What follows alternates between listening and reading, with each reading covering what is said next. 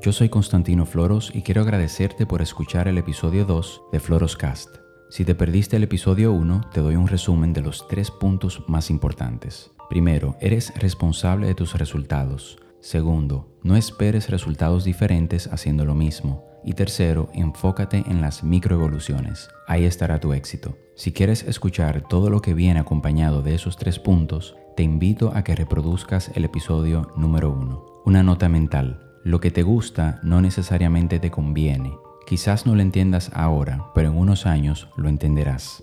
Continuando con el episodio 2. Todos los inicios son difíciles, pero peor será no dar ese primer paso y quedarte con la duda en tu cabeza, pensando, ¿qué tal si ese proyecto funcionara? Si en ese momento hubiese tenido el valor de hacer las cosas, ¿por qué no me arriesgué más? ¿Por qué evitaba hacer lo que me gustaba? Me quedé en mi zona de confort. Todos esos pensamientos están en tu interior, pero muchas veces por temor los escondes en un rinconcito de tu cabeza. Préstales mucha atención, ya que se transformarán en tu frustración a futuro si no tomas acción.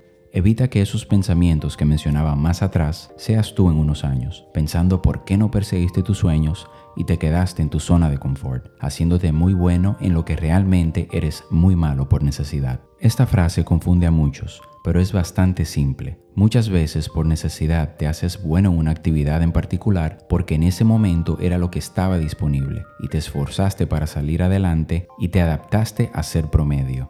Recuerda, Eres bueno en lo que eres malo por necesidad. Y lo voy a repetir. Eres bueno en lo que eres malo por necesidad. Esto requiere que lo repita un momento y lo proceses, pero es la pura realidad.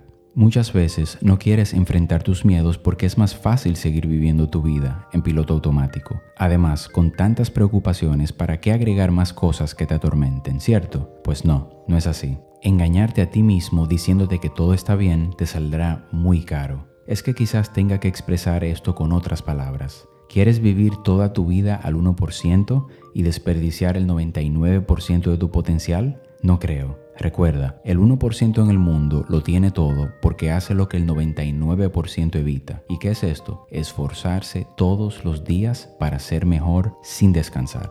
Entonces, ¿cómo se puede aplatanar todo esto para digerirlo con facilidad? Pues vamos por parte. Primero, no perseguir tus sueños te generará mucha frustración y lo sabes. Segundo, lo que haces todos los días no necesariamente es lo que te gusta, pero no sales de ese ciclo repetitivo que te consume. Tercero, te haces bueno en una actividad por necesidad, pero no necesariamente es en lo que realmente eres bueno.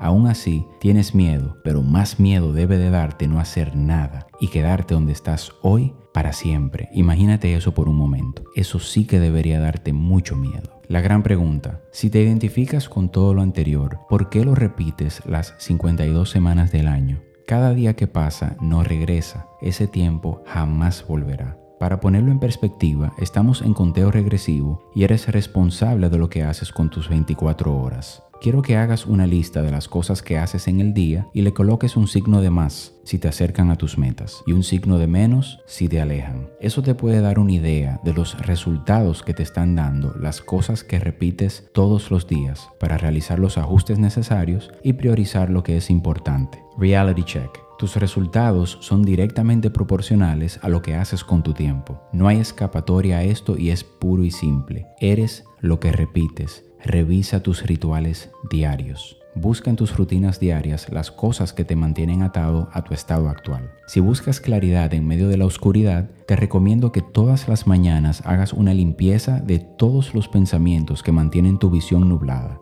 Escribe todo lo que tienes en la cabeza y despeja tu cerebro para procesar lo que es realmente importante. Vas a necesitar ese ancho de banda mental para usarlo a tu favor. Cuando tu cabeza está disparando en todas las direcciones, lamentablemente no podrá enfocarse. Es como tratar de ser bueno en muchas cosas, para terminar como la gran mayoría, que se hace bueno en lo que es muy malo. Ese es el costo de la distracción. Si en este momento te estás preguntando, wow, pero ¿en qué realmente soy bueno? Es una señal de que debes sentir y analizar muy a fondo cuáles son tus habilidades reales, no a las que te has adaptado por comodidad y por estar en tu zona de confort. Hablo de eso que muy en tu interior sabes que es lo que te gusta hacer, eso que por mucho tiempo ha estado ahí, pero por miedo lo has enterrado para mantenerte anclado donde estás hoy para siempre. Es tiempo de enfrentar tus miedos y tomar el control de tu vida un 1% a la vez. No tenemos prisa, pero te reto a que te sientes en este momento con una hoja en blanco y escribas en ella en qué realmente eres bueno o buena. ¿Cuáles son tus talentos naturales? Y encuentra la manera de mejorar en un 1% todos los días